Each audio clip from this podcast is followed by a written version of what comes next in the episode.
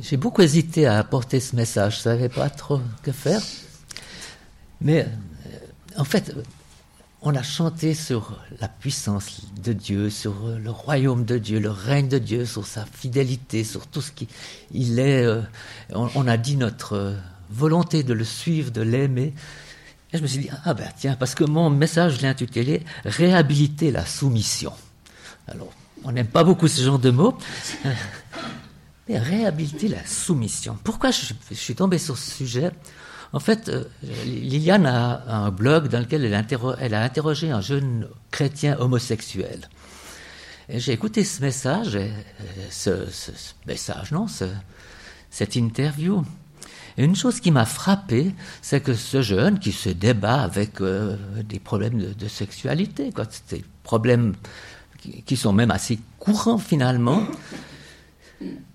ben, en fait, est-ce que c'est vraiment le cœur de son problème?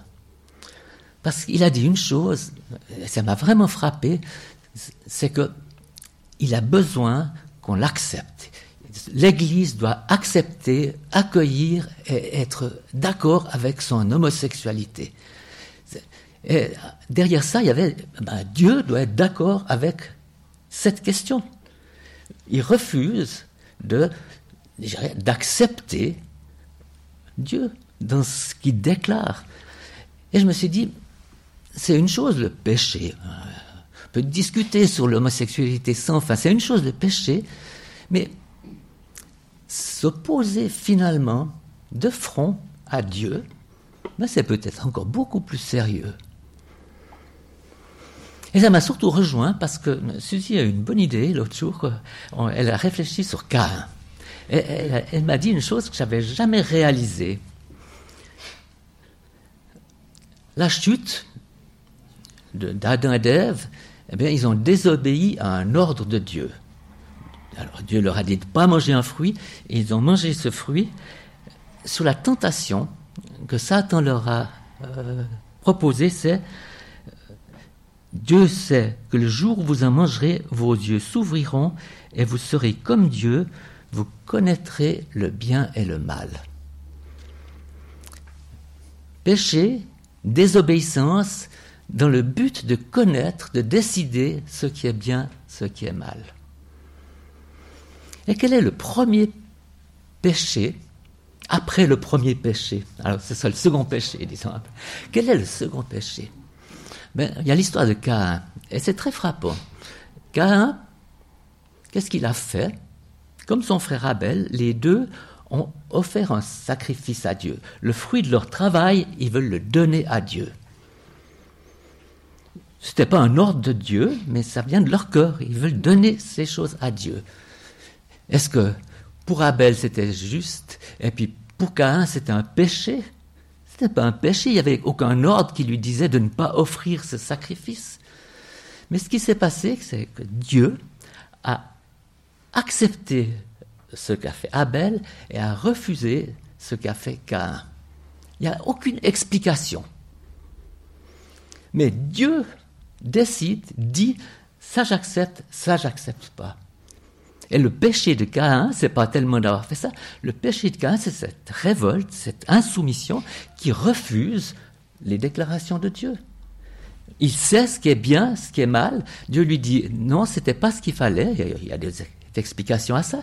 Mais le problème de Caïn, c'est pas la désobéissance, c'est ce que j'ai appelé l'insoumission, le refus d'accepter que Dieu peut déclarer quelque chose, avoir, il est libre, il est le roi, il domine, c'est lui qui sait. Eh bien non, il sait mieux que Dieu. Un peu comme le, Jonas de, de Liliane.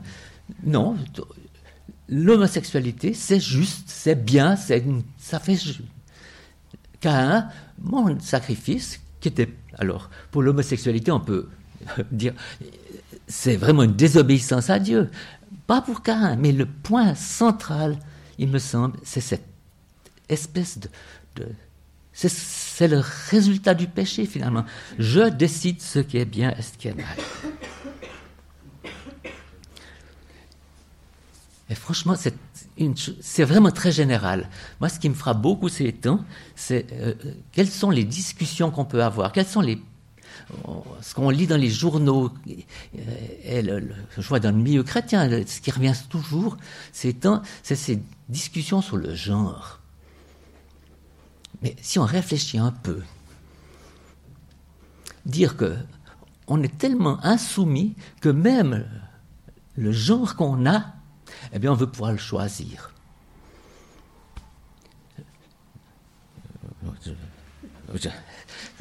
C'est tellement, tellement absurde. Oui, mais c'est tellement absurde de réaliser, je décide de mon genre. C'est quand même bizarre si on réfléchit un peu. Jamais cette question s'était posée dans l'histoire. Tout à coup, on arrive à cette question. Simplement pour manifester cette chose profonde qu'est cette insoumission, cette révolte profonde du cœur humain qui veut pas accepter des limites, qui veut pas accepter une autorité. Et c'est profond dans notre culture, c'est profond dans la culture occidentale. Je me suis rendu compte, c'est profond chez moi parler de soumission, ça m'est difficile. Il y a un côté où on n'a pas envie. Hein. C'est fou, c'est quelque chose qui est, présent en nous. Et c'est pour ça que j'ai voulu en parler, parce qu'il faut réhabiliter cette soumission. Parce que c'est impopulaire pour des fausses raisons. Première chose qu'il faut dire, c'est que, et on va le voir après, la soumission n'a rien à faire avec un rapport de force. Et dans notre esprit, la soumission, c'est un rapport de force qui décide, qui et on va le voir, ça n'a rien à voir avec ça, la soumission. Et entrer dans un rapport de force, ben c'est entrer dans un légalisme, c'est entrer dans des contraintes. L'échec est garanti. L'histoire entière de l'humanité montre on ne peut pas.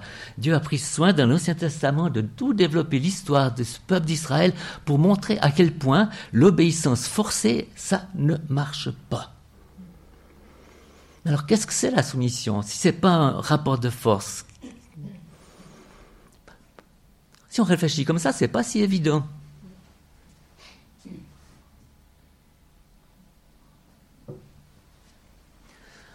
je me suis dit, mais pour savoir ce que c'est vraiment, eh bien, voyons comment Jésus gère ça, comment Jésus vit cette soumission.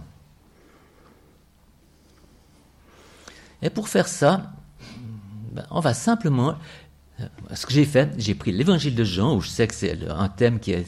Et je l'ai lu d'un bout à l'autre, tranquillement, et j'ai pris tous les passages qui ont affaire avec cette question. J'en ai sélectionné certains, que si tu peux les projeter, et je vais simplement les lire, parce que ce n'est pas le détail qui est très important peut-être, mais simplement la quantité, le, volume, la constance dans cette dimension-là. La soumission de Jésus. Je ne peux rien faire de moi-même. Je juge, d'après ce que j'entends, mon jugement juste, parce que je ne cherche pas à faire ma volonté, mais celle du Père qui m'a envoyé. Je ne peux rien faire de moi-même, et puis je ne cherche pas à faire ma volonté, mais celle du Père qui m'a envoyé. Celui qui m'a envoyé est avec moi, il ne m'a pas laissé seul parce que je fais toujours ce qui lui est agréable. Le choix de Jésus, c'est de faire ce qui est agréable à Dieu. Le Père m'aime parce que je donne ma vie pour la reprendre ensuite. Personne ne me l'enlève, je la donne de moi-même. J'ai le pouvoir de la donner, j'ai le pouvoir de la reprendre, tel est l'ordre que j'ai reçu de mon Père. Je donne, je fais de moi-même, c'est ma volonté, c'est mon choix, mais c'est un ordre que j'ai reçu de mon Père. En effet, je n'ai pas parlé de ma propre initiative, mais le Père qui m'a envoyé m'a prescrit lui-même ce que je dois dire et annoncer. Cependant, ainsi, le monde saura que j'aime le Père et que j'agis conformément à l'ordre que le Père m'a donné. J'aime le Père et j'agis en fonction des ordres qu'il m'a donnés. Jean 15, qui est plus ce que dit Jésus lui-même, mais ce qu'il dit pour nous. Voici mon commandement. Aimez-vous les uns les autres comme je vous ai aimé. Il n'y a pas de plus grand amour que de donner votre vie pour vos amis. Vous êtes mes amis si vous faites ce que je vous commande. Liez le fait d'être ami avec le fait d'être d'accord, de faire comme il le demande. Mais je ne vous appelle pas serviteur, parce que le serviteur ne sait pas ce que fait son Seigneur, mais je vous ai appelé ami, parce que je vous ai fait connaître tout ce que j'ai appris de mon Père. Je vous ai appelé ami parce que je vous ai dit tout ce que j'ai, je vous ai fait connaître tout ce que j'ai appris de mon Père. Et le dernier, Jésus reprit la parole et dit, elle leur dit, en vérité, en vérité, je vous le dis, le Fils ne peut rien faire de lui-même, sinon ce qu'il voit le Père accomplir. Tout ce que le Père fait, le Fils aussi le fait pareillement. En effet, le Père aime le Fils et lui montre tout ce que lui-même a fait. Jésus voit ce qu'est le Père, il fait comme lui, mais aussi, pourquoi il sait? Parce que le Père lui-même lui montre les choses. Et j'aime ce terme voir. Dieu ne dit pas à, Jésus ce qu'il a fait, il lui montre ce qu'il fait, il lui montre comme il est, il lui montre qu'il est pour que Jésus puisse faire ça. Mais j'aime ce mot voir plutôt que dire. Même s'il il y a d'autres passages où, le Père dit des choses. Mais foncièrement, ce côté-là est important.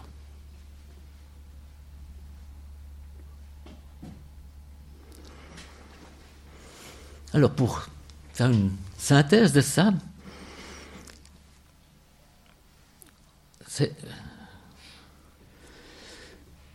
Jésus, il ne suit pas des commandements. Il a pas, il ne suit pas, il n'écoute pas et il ne fait pas derrière. Il y a, toute cette idée de, de, de c'est pas des règles, des lois. En fait, Dieu lui a donné une mission. Et j'ai l'impression pour nous aussi, Dieu nous donne des missions. Et les missions, quand on envoie quelqu'un dans une mission, eh ben, on lui confie une responsabilité. Mais c'est sa responsabilité. La soumission, c'est pas directement l'obéissance. La soumission, ça précède l'obéissance. C'est parce que je suis soumis, parce que je suis d'accord, que alors je peux vraiment obéir. Et c'est ça qui rend possible la mission de Jésus. L'autre chose de cette soumission, c'est une réponse. C'est une réponse à une initiative. Dieu a appelé Jésus, l'a envoyé. Le Père m'a envoyé.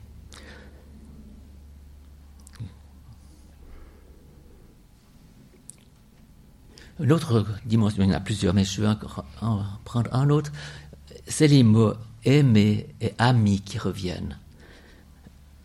La soumission, c'est quelque chose de relationnel. L'obéissance, c'est pas relationnel. Mais la soumission, c'est relationnel. Ça a à faire avec l'amour, avec l'amitié, avec être d'accord avec le fait de se comprendre. Mais cette soumission, cette euh, amitié, cette relation, elle s'exerce en faisant les choses pour faire plaisir à l'autre. On est amis si on obéit. Si on n'obéit pas, on n'a pas cette position d'ami. Mais on est d'abord amis pour obéir. En fait, la soumission, c'est un, un, libre accord de cœur et un accord, un accord confiant. Il me semble dans la soumission, il y a, l'idée que c'est libre, que ça vient profondément du cœur, et puis ça fait confiance à l'autre. La foi est là.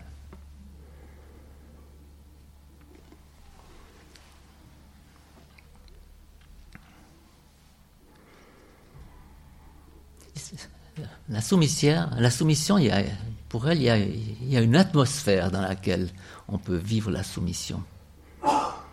C'est d'abord une atmosphère de grâce. On a vu dans ces versets euh, l'amour du Père pour le Fils, l'amour du Fils pour le Père. Il y a, il y a cette relation. Et dans la Bible, il y a un, un verset qui me pour moi, me donne des définitions, c'est peut-être partiel, mais quand même les plus claires de ce qu'est l'amour, c'est quand il est dit que Dieu est pour nous. Dieu nous aime, il est pour nous. Aimer, c'est être pour celui qu'on aime. Eh bien, Dieu est pour nous. Ça veut dire qu'on est dans une atmosphère de grâce. Ça veut dire que euh, on est en sécurité, que l'erreur est permise. Si Dieu est pour nous, c'est pas parce qu'on se trompe ou qu'on hésite ou qu'on se plante que c'est grave. Non, il reste pour nous, il nous aime, il est pour nous. Et ça, ça donne une sécurité de savoir que Dieu est pour nous. C'est une atmosphère de grâce. Il n'y a rien qui peut nous séparer de cet amour-là. Il est pour nous. C'est aussi, et ça fait partie fondamentalement, je trouve, de ce qu'est la soumission, c'est une atmosphère de liberté. Une obéissance, ça peut être forcé. La soumission, c'est libre. Il y a une responsabilité euh, de l'un, de l'autre. C'est des amis, pas des serviteurs. Euh, on n'est pas piloté par quelque chose quand on, se... Non, on est libre. Se, soumettre, c'est un choix volontaire. On n'est pas obligé. Jésus, il n'est pas obligé. Il fait les choses comme volontairement. Et c'est vraiment central dans la notion de, soumission que ça, c'est quelque chose de libre. On est des amis, pas des serviteurs. Et la troisième atmosphère, c'est l'atmosphère de foi, de confiance. De confiance que l'autre va respecter cette soumission. Je me soumets à Dieu parce que je sais, j'ai confiance que Dieu est pour moi.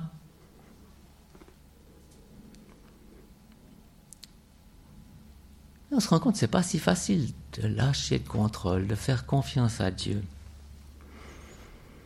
Et pourquoi on se méfie? Pourquoi on a peur? Pourquoi on contrôle tout ça?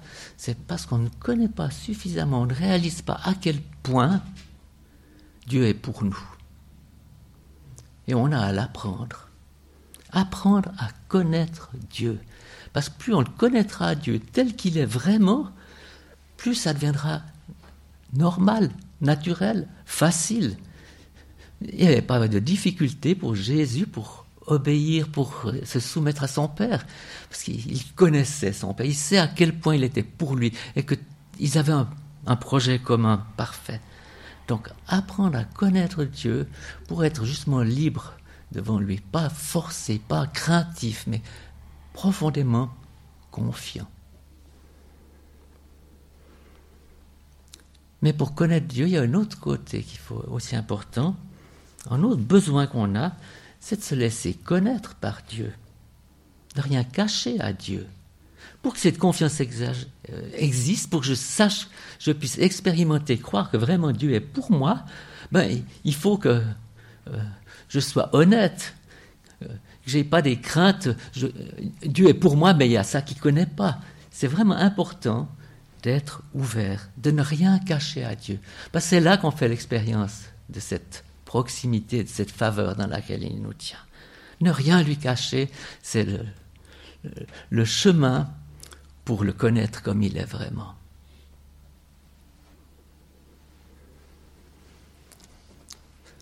En disant ça, je me suis rendu compte, c'est clair, c'est un peu théorique. Quelle est notre relation à Dieu? Comment, concrétiser ça? Comment savoir Est-ce que je suis vraiment soumis à Dieu? Est-ce que vraiment c'est ma réalité?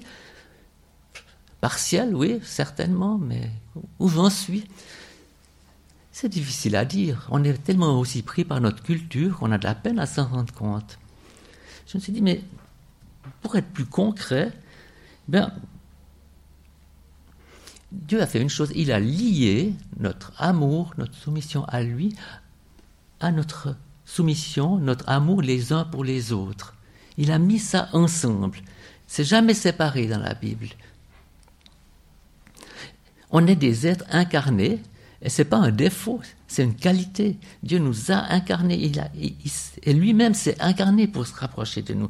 C'est le plan de Dieu. Donc, les relations qu'on a entre nous, entre euh, des gens normaux, comme nous, elles sont aussi importantes peut-être que la relation qu'on a avec Dieu. Finalement, ça va ensemble, on ne peut pas séparer ces deux choses. Et c'est peut-être plus facile de mesurer notre réelle soumission à Dieu quand on regarde comment on vit les uns avec les autres. Parce qu'on est imparfait. C'est d'un côté se soumettre à Dieu qui est parfait, même si des fois on en doute, ben, c'est quand même une chose. Se soumettre euh, à quelqu'un d'autre, son patron, ou son mari, ou sa femme, se soumettre qui n'est pas parfait, ça, il n'y a pas besoin de, de réfléchir. Non, on n'est pas parfait, c'est peut-être différent.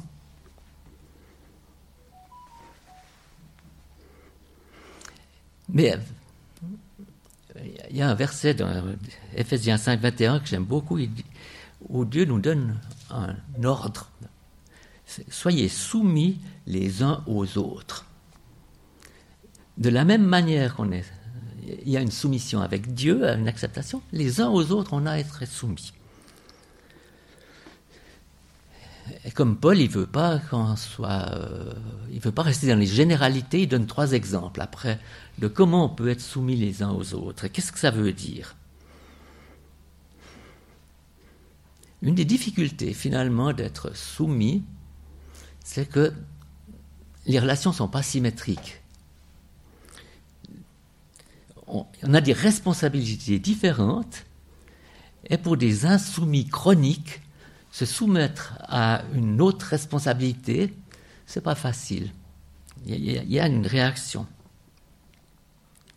Alors, Paul donne trois exemples, je vais les prendre dans l'ordre inverse de la Bible, dans Ephésiens 5, 6. Il parle de la relation maître-esclave dans, la culture de, de, cette époque. On dirait employé-employeur dans notre en fait, l'employé, il est soumis à, quelqu'un euh, qui a la responsabilité de coordonner les activités, de diriger dans un, certain but.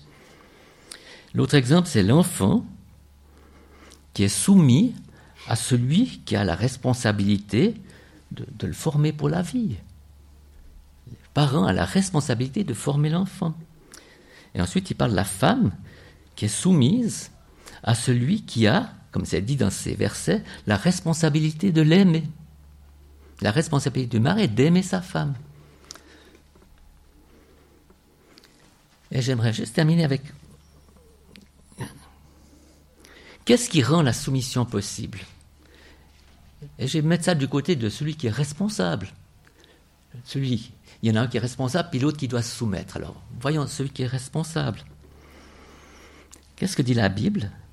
Pour la question de l'employeur, Ephésiens 6, verset 9, il dit Quant à vous, maîtres, agissez de même envers eux et abstenez-vous de menaces.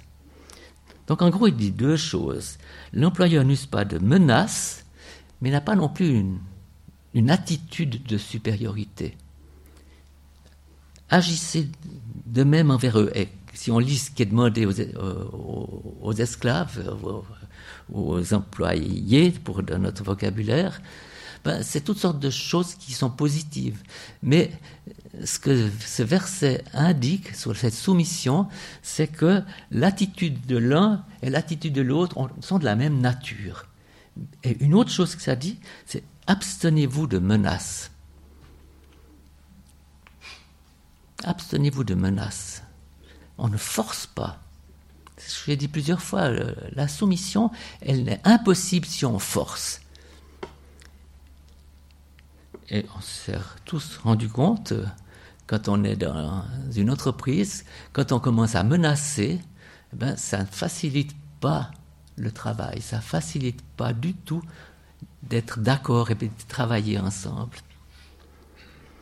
Donc, symétrie même attitude des deux côtés, et puis s'abstenir des menaces.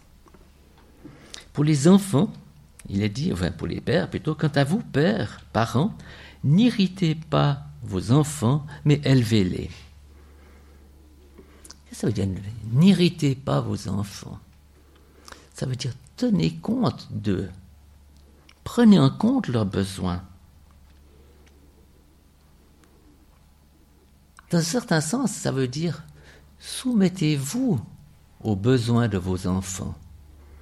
Eux, il leur dit d'être soumis à leurs parents, mais les parents, tenez compte d'eux. Et c'est une façon de se soumettre. Et c'est là la leçon. derrière cette attitude de celui qui est responsable, il y a une soumission à l'autre, soumission aux besoins de l'enfant. Pour le cas précédent, je ne l'ai pas dit, mais il y a la soumission de celui qui aux besoins des employés. Tenir compte des besoins de l'autre, c'est se soumettre à l'autre. Tenir compte des besoins de l'enfant, c'est se soumettre vraiment aux enfants. Et puis le mari, il est dit, Marie, aimez vos femmes comme Christ a aimé l'Église et s'est donné lui-même pour elle afin de la conduire à la sainteté. Aimer et travailler pour le bien. Je disais tout à l'heure, aimer, c'est être pour. Est-ce que comme mari, je suis pour ma femme? Est-ce que mon, raisonnement, les choix que je fais sont pour elle? Pas pour moi, pour elle. Ben, si cette attitude est là, eh bien, euh, ce sera plus facile à Suzy de se soumettre, c'est-à-dire d'accepter, d'accueillir pour qu'ensemble on puisse faire les choses. La femme, il est dit qu'elle se soumette à son mari, mais il dit au mari qu'il doit être soumis aux besoins de sa femme voyez, la soumission, elle est toujours dans les deux côtés. Pas de la même manière, mais finalement, c'est toujours pour l'autre. Qu'on soit dans l'obéissance ou dans euh, le, commandement, disons, finalement, être soumis, c'est toujours chercher le bien de l'autre. C'est toujours réciproque.